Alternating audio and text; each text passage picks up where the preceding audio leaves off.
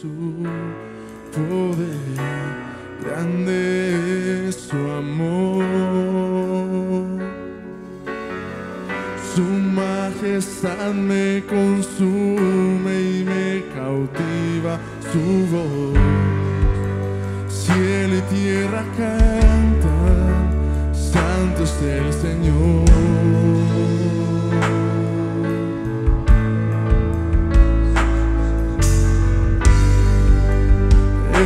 Elevo mi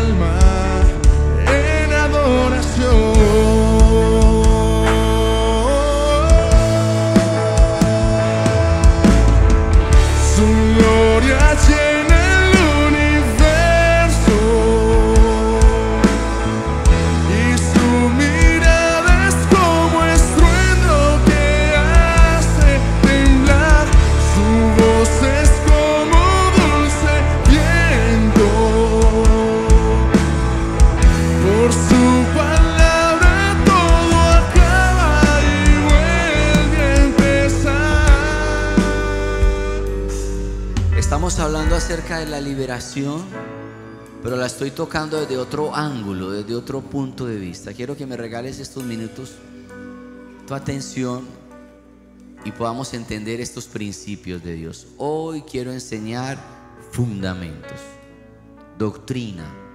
La doctrina es lo que uno debe de tener toda la vida, porque son fundamentos, no cambian. Esto no cambia. Por eso llaman fundamentos porque es algo que ya debe estar en tu vida siempre, acá en la tierra. He notado que a veces las liberaciones se pierden porque las personas que reciben liberación no crecen o no quieren crecer espiritualmente. No quieren tener avances y se quedan enanos espirituales porque no toman decisiones, porque no cierran las puertas al pecado, porque no son radicales, porque juegan todavía con, con las cosas del mundo, porque todavía están coqueteando con pecados secretos.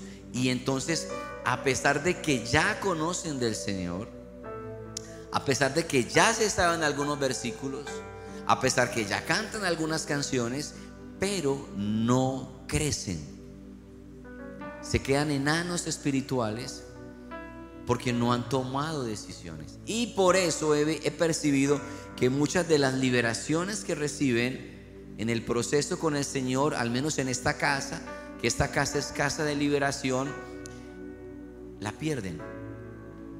Y cuando veo lo que Pablo dice en 1 Corintios 3, dice, hermanos, no pude dirigirme a ustedes como a espirituales sino como a inmaduros, apenas niños en Cristo.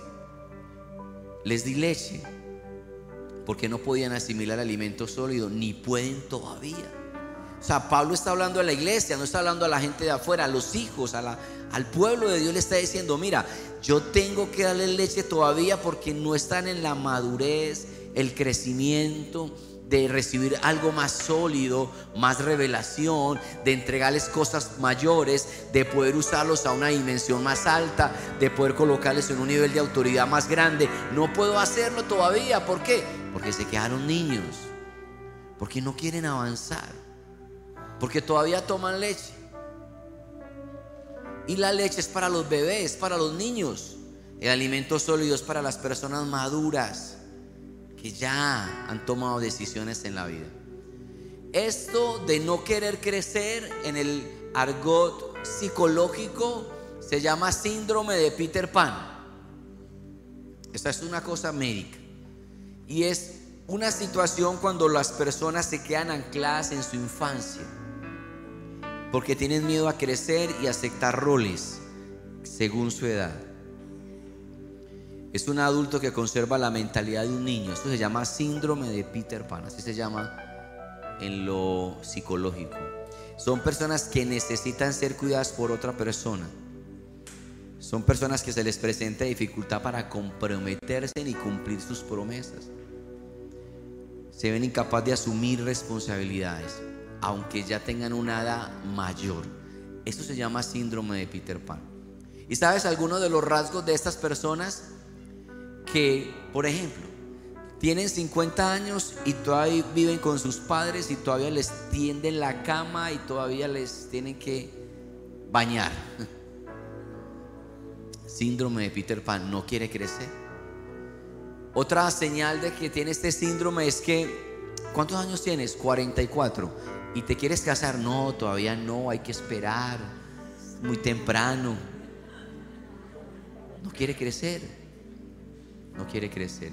Otro síntoma de que por ahí va el síndrome de Peter Pan es que tiene 40 años y sus amigos son de 15, 16, 17 años. Y se mantiene jugando PlayStation todo el tiempo. No quiere crecer. No quiere crecer. O tiene 35, la chica tiene 35 y se viste como de 15. No asume su edad todavía. Se mete en talla 6 cuando es talla 10. Eso se acomoda. De alguna manera se mete allí. Hay que crecer, iglesia. Dile de al lado, crece, por favor, crece. Madura ya.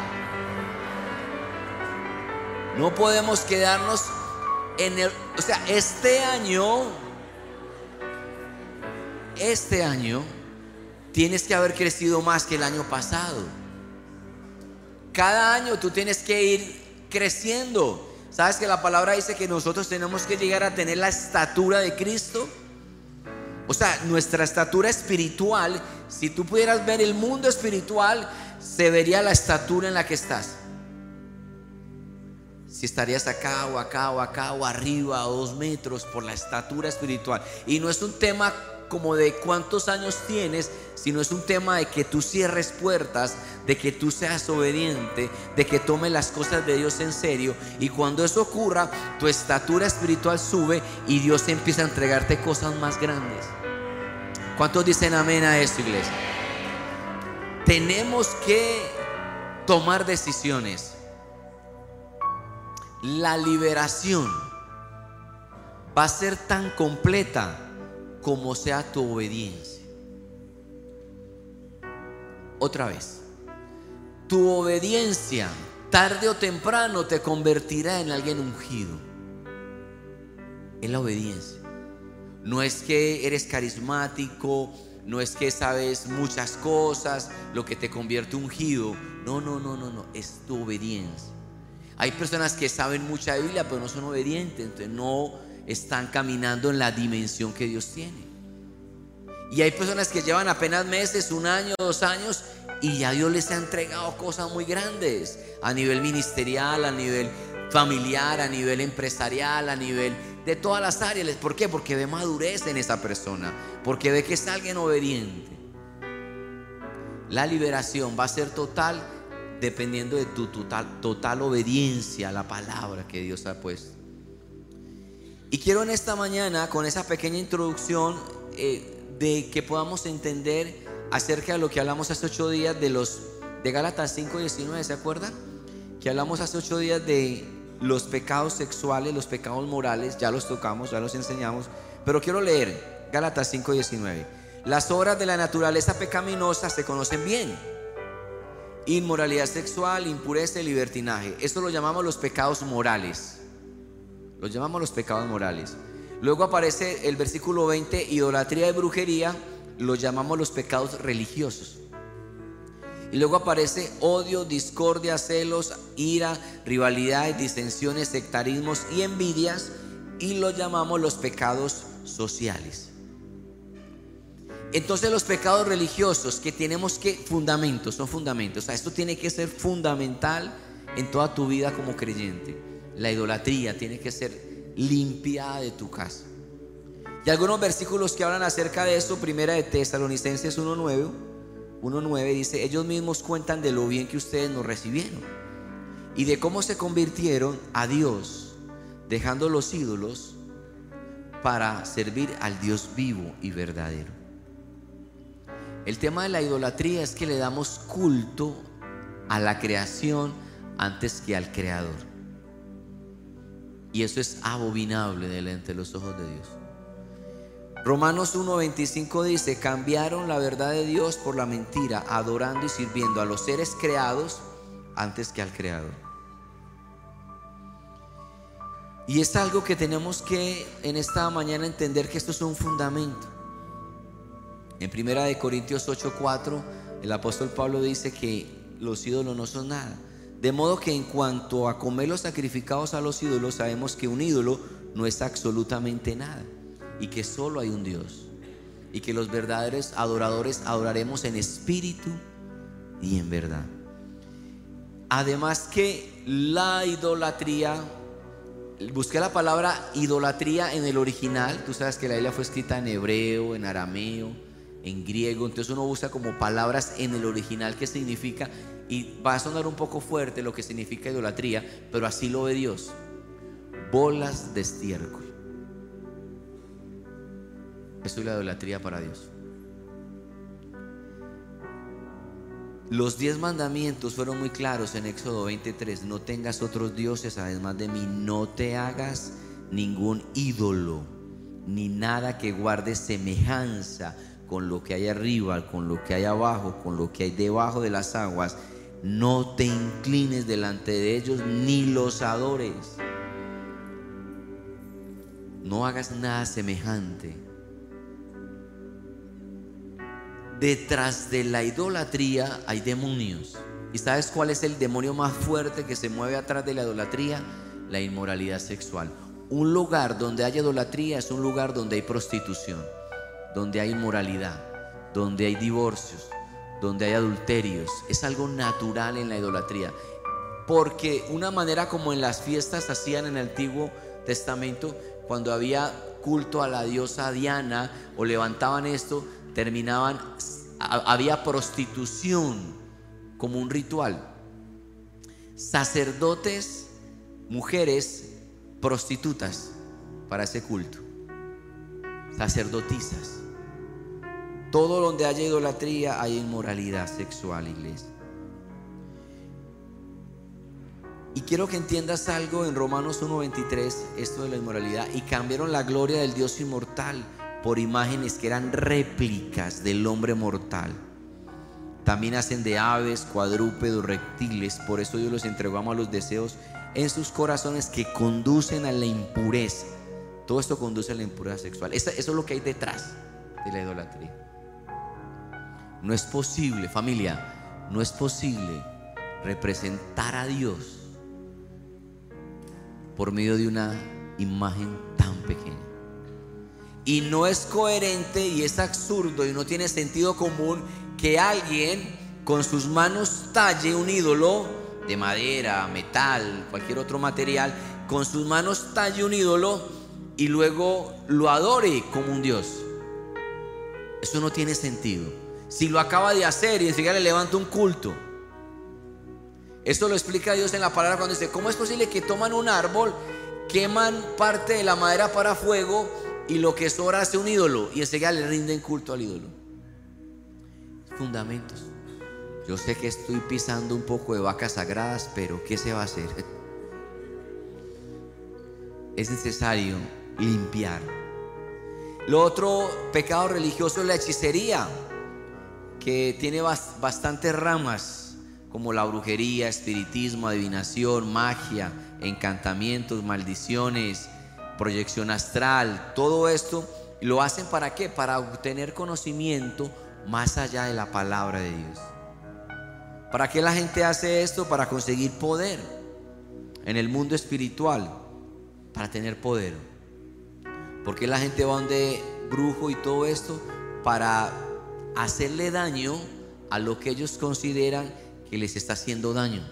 Entonces ellos van donde un brujo para que afecte su vida me contó alguien que su ex le enterró y le hizo brujería para destruirle su economía.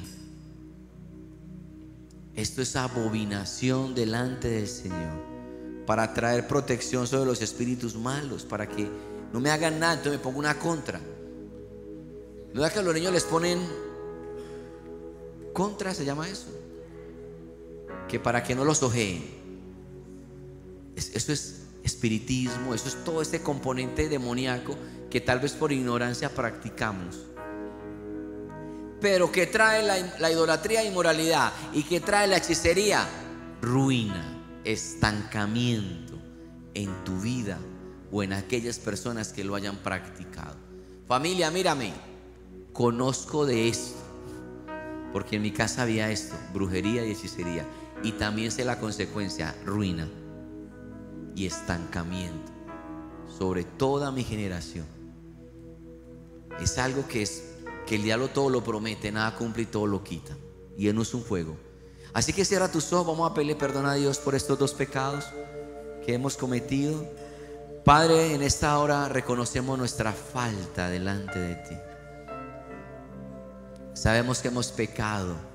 Mi casa y yo hemos pecado porque hemos levantado otros ídolos y hemos consultado brujos y hechiceros. Y esto ha traído maldición a mi casa. Ha traído inmoralidad, aborto, divorcio. Y ha traído ruina, estancamiento. Y hoy te pedimos perdón para que tú nos perdones y nos limpies con tu sangre. Te lo pedimos, Señor, en el nombre de Jesús. Dar un aplauso al Señor, iglesia.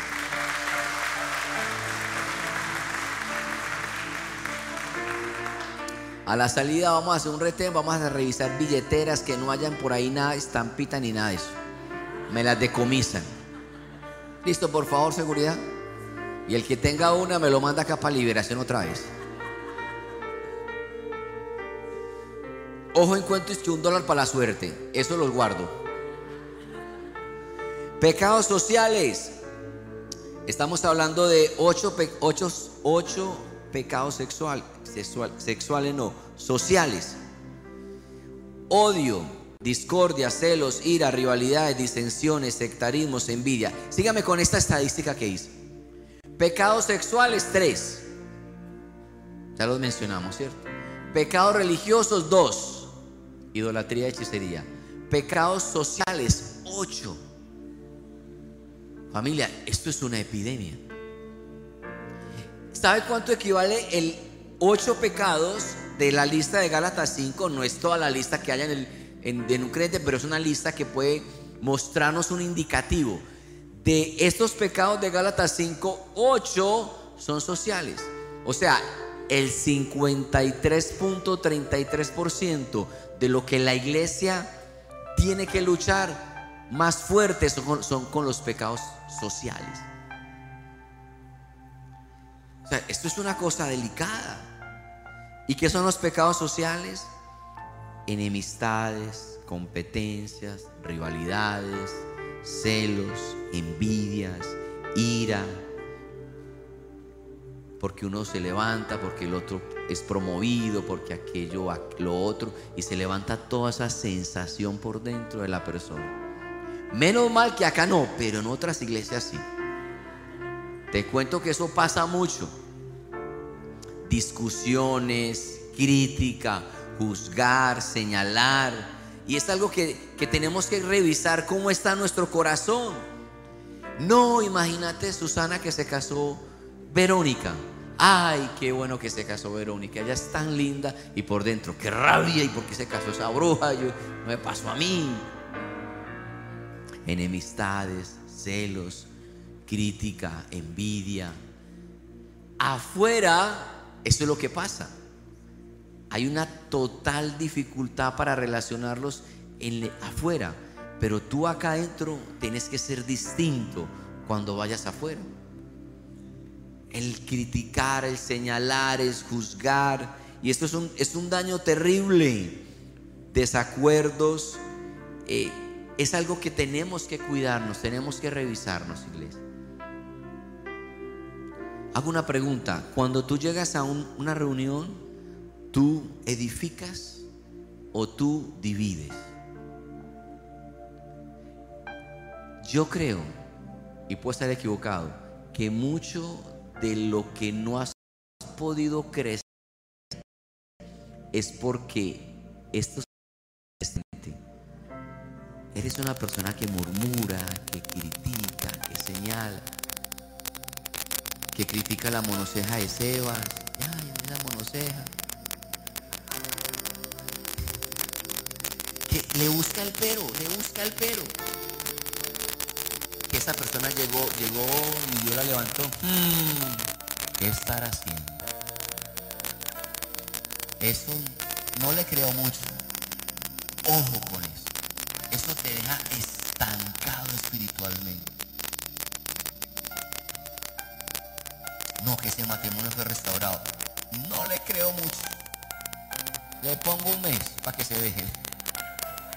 O sea, tú tienes que edificar, que tus palabras sean sazonadas, que traiga edificación. O alguien te viene a decir una crítica de un líder, mira, este líder está haciendo. yo ya lo sabía, yo me lo supuse. O tú llegas, no, tú tienes un concepto equivocado. Vamos a hablar, vamos a buscar otro que él te hable, que él te aclare. Algo pasó, seguramente no era su día, tal vez estaba pasando un problema en su casa.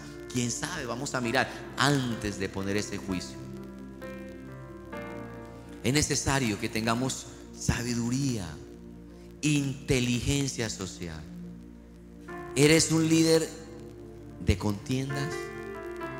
¿Eres un sembrador de pleitos? Porque entonces estarías andando en la carne y no en el espíritu. Esto es una 53%. La suma de todos los anteriores da el 46 y algo así. Y este es el, solo eso ocupa más de la mitad. Y Pablo le está hablando a la iglesia, no le está hablando a la gente a la iglesia le está diciendo, hay murmuración, hay crítica, hay envidia, hay celos, hay contiendas. Esto tiene que ser limpiado. ¿Y cómo vamos a trabajar en eso para corregir esto? ¿Cómo vivir en armonía? Romanos 12 dice, vivan en armonía los unos a los otros. No sean arrogantes, sino solidarios. Aquí hay unos consejitos. No se crean los únicos que saben. No paguen a nadie mal por mal. Procuren hacer lo bueno delante de todos. Si es posible y en cuanto dependa de ustedes, vivan en paz con todos. No tomen venganza, hermanos míos, sino dejen el castigo en las manos de Dios. Entonces, aquí hay como unos consejos que podemos extraer de esta carta que Pablo escribe a Romanos. De hecho, Pablo, las 13 epístolas que él escribió Muchas de las cartas eran estos problemas. Los problemas sociales que había en la iglesia. La división, la contienda, que yo, soy de Pablo, que yo soy de Apolos. Y Pablo decía, no, un momentico, pero ¿quién fue a la cruz? No, fui yo, fue, fue Cristo. Ustedes son de Cristo. Y había una contienda, había problemas. Y muchas de las cartas que él escribió era para resolver lo que se levantaba en una comunidad. Y un consejo que da es no sean arrogantes, sino humildes. Y eso es un consejo muy poderoso. Hay que ser humildes. Dios va a levantarte poderosamente. ¿Alguien dice amén a eso? O sea, Dios te va a usar en dimensiones mayores te va a colocar, en lugares de autoridad. Dios te va a dar una unción poderosa. Pero entre más Dios te use, más humilde debe ser tu corazón. Jesús dijo, aprende de mí, que soy manso y humilde.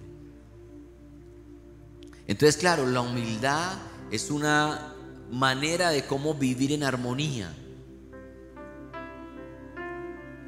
Y mantener la paz en una familia, en una comunidad, en una empresa, la humildad. Y sabes, eh, yo he aprendido que uno no sabe a quién se cruza en el camino.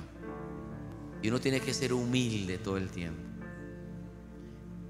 Zipar lo han multado ocho veces por burlarse de la casa y marca todas las casas las orina todas, porque él cree que él es dueño de toda esa unidad.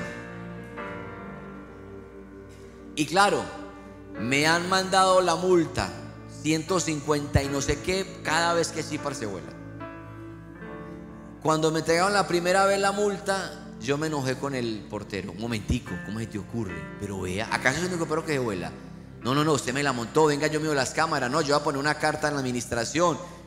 Él con un, no, don Carlos, pasa que el perito se vuela, lo dejan salir.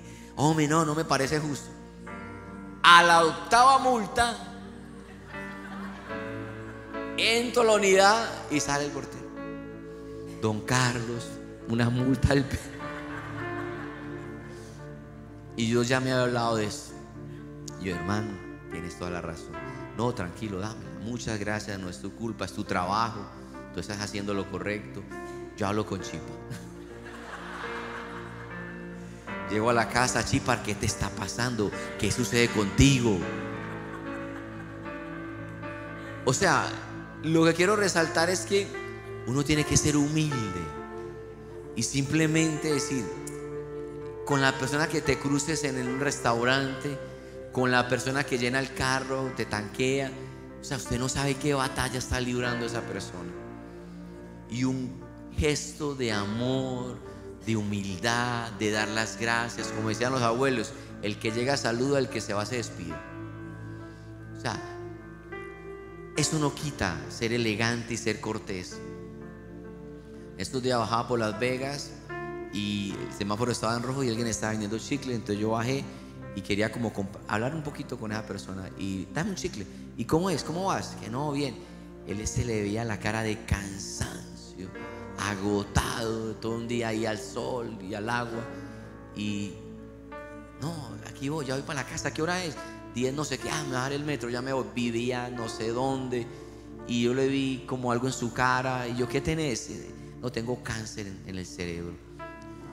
O sea, usted no sabe qué batalla está librando. Y ser humilde es dar un abrazo, dar una oración y simplemente extender el amor de Dios. Tú y yo somos luz en esta ciudad. Amén. Somos la sal de la tierra, iglesia. Somos los embajadores que Dios ha puesto acá. Entonces la humildad, la humildad forma parte de vivir en armonía. El no, el no creerse más. Dice Romanos 12:3, pero Pablo fue experto en este tema del pecado social. Nadie tenga un concepto de sí más alto que el que debe tener, sino más bien piense de sí mismo con moderación. Es algo en lo cual tenemos que realmente no creernos como la, el tapón del Darién, pues. El viernes me fui con mi, con mi harén. Los viernes sacamos la tarde para pasar con las niñas, mi esposa y yo, y nos fuimos para Viva, a, allá, a gastar plata. ¿A qué va uno allá a gastar plata? Y había, un, había una presentación de un museo del cuerpo humano. Y entonces entré con Keren a ver el, el cuerpo humano. Familia, no creerse más. Por dentro somos tan feos. Porque mostraban, pero lo mostraban así, así como es. Y espero bien feo. Créenos más. Realmente es la gracia de Dios en nuestras vidas lo que hace la diferencia, iglesia. Dale un aplauso al Señor por eso. Dice ahí más, siendo solidario, o sea, bien intencionado. Ayuda sin esperar recibir nada a cambio. Haz algo por alguien. Eso va a hacer que, que la atmósfera cambie. Si tú te das cuenta que tu vecino tienes tu esposo en el hospital, tú llegas y le dices, ¿te, te puedo cuidar tus niños? Mientras vas allá, déjame, yo los cuido. Créeme, no vas a tener que predicar. Con tu vida misma va a ser tu mejor predicación sin hablar. Amén. Así es como tenemos que ser portadores del no hablando. No tomando la Biblia y pegándole a la gente, generación de víboras, te vas para el infierno, los gusanos te van a comer. No, eso no. No, no, no, siendo solidarios, haciendo algo por alguien. Eso va a hacer que las personas realmente quieran lo que tú tienes y vas a ser un luz. Y por último termino perdonando y no tomando venganza, porque dice, mía la venganza, dice el Señor. No tomes venganza de los que se levanten contra ti. Los que te critican, los que te juzgan, los que te señalan, los que te traicionan, que, los que te roban y estafan. Bueno, los que te roban y estafan los perdonas, pero no haces más negocios con ellos, pues. Tampoco. Tampoco. Astutos como serpientes, sagaces, pero perdonando. Porque ese, el perdón es como quitarte ese muerto de encima. Muerto me refiero a la ofensa. Suelto ese muerto y lo entrego allá. Y que el Señor sea el que me haga justicia. Todo el que se levante contra ti, todo el que te critique, señale y juzgue, tú vas a simplemente perdonarlo. Perdonarlo y pensar, ¿quién sabe qué problema tiene él? Una niña que patina con mi hija se la encontró ayer por acá y no volvió a patinar. Y se la encontró y fue que se enteró que cuando cumplió 15 años su mamá murió y no volvió. Yo le dije, amor, si ves, a veces la gente reacciona de una manera que uno cree que es malo, pero lo que están viviendo por dentro uno no sabe la batalla que están librando. Perdona y ama. Y ama hasta que duela. Porque es que si yo hago cosas buenas a los que me hacen cosas buenas, ¿qué diferencia tengo con... Eso es el mundo. Pero si tú haces cosas buenas con los que te dañan, ahí sí estás marcando una diferencia, que estás sirviendo a un Dios grande y poderoso y que tú eres distinto a lo que el mundo afuera ofrece. Dale un aplauso al Señor y ponte sobre tus pies, iglesia. Tenemos que trabajar para hacer luz y para crecer espiritualmente. Tenemos que crecer espiritualmente. Y esto es algo que solamente el Espíritu Santo y nosotros tenemos que trabajar. ¿Sabes qué dijo Jesús en Juan 17, 21? Para que todos sean uno. Así como tú y yo somos uno, permite que ellos también estén en nosotros para que el mundo crea que tú me has enviado. La unidad dentro de la iglesia es lo que va a reflejar que Dios está con nosotros. Ser, tener unidad, unidad en la diferencia. Aprender a manejar los conflictos, las diferencias, los desacuerdos. Nunca vamos a estar totalmente de acuerdo con todo, pero sí podemos tener unos diálogos maduros y, y encontrar salidas inteligentes y poder cuidar la unidad de la iglesia. Si algo no te gusta, pues manifiéstaselo a la persona directamente con amor. Para que haya una claridad, erradicando la envidia, los celos, la contienda, todo esto que destruye y divide el cuerpo de Cristo. Así que cierra tus ojos y digámosle al Señor, Padre, quiero hacer las cosas como tú mandas en tu palabra. En el nombre de Jesús colocando estos fundamentos, fundamentos en mi vida, Señor. Erradicando la idolatría, la hechicería y corrigiendo los pecados sociales que destruyen tu casa. En el nombre de Jesús.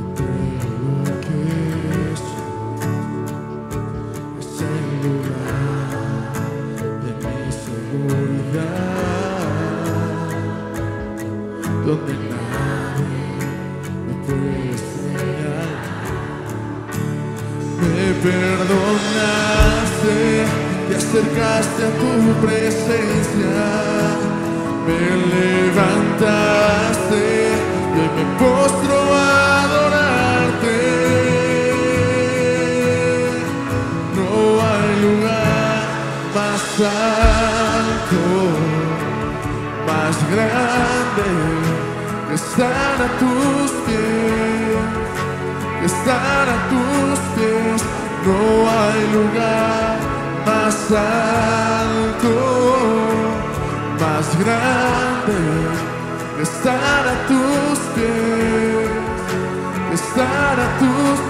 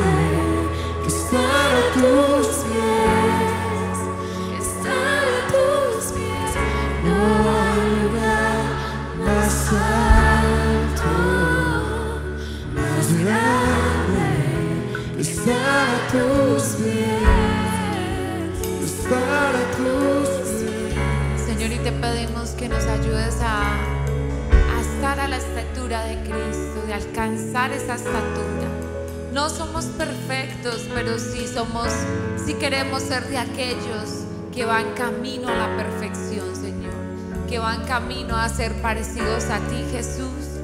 Y hoy, Señor, queremos entregar cada pecado, todo pecado social, Señor, todo pecado que nos aleja de tu presencia y que no nos deja crecer espiritualmente. En el nombre de Jesús, gracias, Señor. Iglesia, esta mañana les bendecimos con toda bendición espiritual, con toda bendición física, material. Y declaramos que tú prosperas en todo, así como prospera tu alma. Te bendecimos y te amamos. Dios te bendiga, iglesia. Enciende tu fuego aquí.